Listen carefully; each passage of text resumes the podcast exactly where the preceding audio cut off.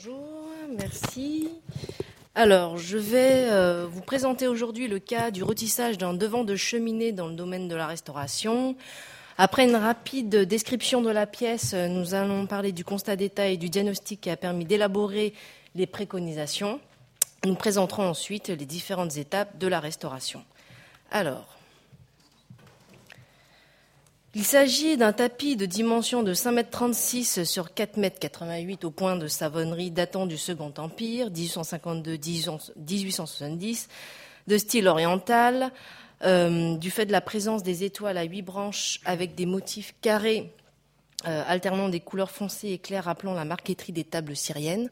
Alors la souris, elle est là. je ne sais pas si vous voyez, mais vous voyez, ça, c'est des étoiles à huit branches voilà, c'est surtout là, qui rappelle la marqueterie des tables syriennes. Et euh, alors, sa moitié est de forme arrondie et l'autre de forme carrée.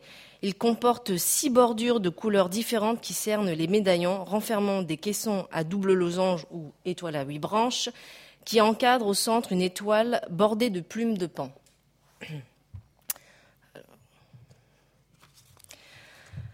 L'ancienne restauration euh, date du début des années 1930. Elle a été effectuée à cause de la lacune induite par une découpe pratiquée directement sur la bordure droite euh, du tapis qu'on nomme euh, devant de cheminée. Cette lacune d'une hauteur de 1,80 m sur une largeur de 0,5 m avait permis de placer le tapis dans une pièce pourvue d'une cheminée. Heureusement, ces découpes et ces pratiques ne sont plus euh, d'actualité. On a pu constater la déformation du tissu. Alors, euh, lorsque je parle du tissu, je sous-entends la partie anciennement euh, restaurée, le jaunissement des coloris dû au vieillissement naturel des fibres, et la toile et les sangles encollés à l'arrière du retissage de la pièce. Euh, cette colle devait, on le suppose, freiner la désolidarisation des chaînes et des trames et devait permettre de garder le tissu à plat. Les fibres textiles ainsi rigidifiées, empoussiérées et devenues par conséquent cassantes ont contribué à fragiliser l'ensemble de la restauration et de ses alentours. Ce constat n'a pas permis d'emblée sa restauration, donc sa réutilisation pour le projet de reconstitution de la pièce dans sa lisibilité. Alors, euh, nous avons retrouvé aussi sur l'ensemble. Ah, retrouvé sur l'ensemble du tapis, en particulier sur les bordures euh, droites, euh, sur les bordures, pardon, des taches, des coupures de chaînes et de trames, entraînant par conséquent la disparition du velours sur l'endroit de la pièce. Là, on peut voir des coupures de chaînes et, la trame qui est visible ici, des taches. Hein, euh, non, ça c'est pas, ça c'est des anciennes restaurations qui sont devenues, euh, enfin qui n'étaient plus vertes du coup, qui étaient sont devenues roses, des taches qu'on n'a pas réussi à nettoyer, à enlever. Voilà. Alors, euh, le tapis est confié à une, pour les préconisations, le tapis est confié à une maison privée pour le dépoussiérage et le nettoyage en milieu aqueux après avoir retiré l'ancien galon usé.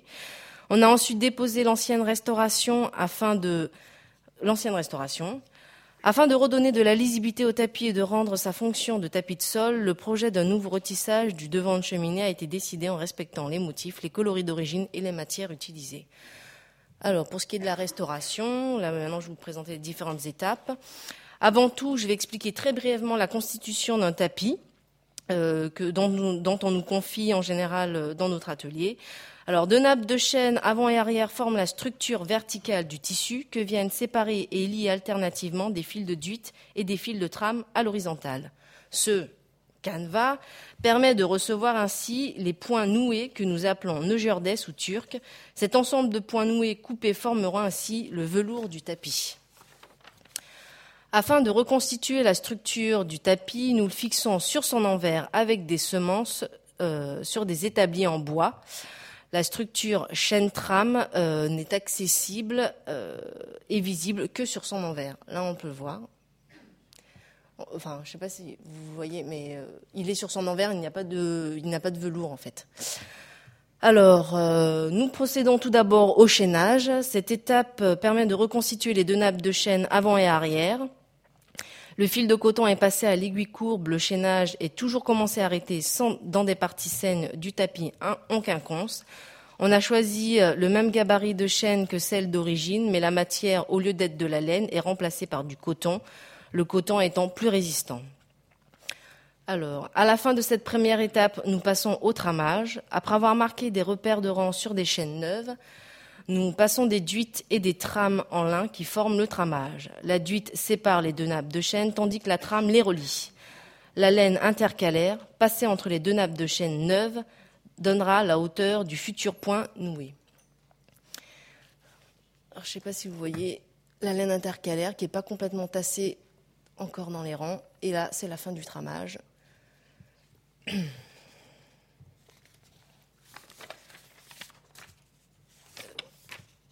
le retissage, le calque.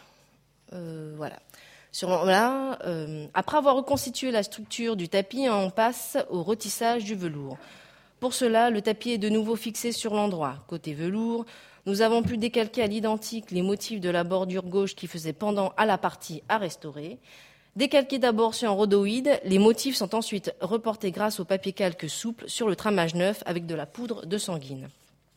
Quelques réajustements ont toutefois été nécessaires pour respecter la distance moyenne entre chaque motif. Le tracé définitif du dessin se fait au feutre indélébile.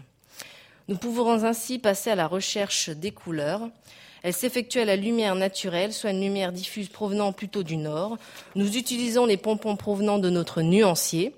Si nous ne trouvons pas de couleurs dans notre magasin, nous faisons appel à l'atelier de teinture qui crée de nouvelles couleurs. Ces dernières viennent ainsi enrichir notre nuancier.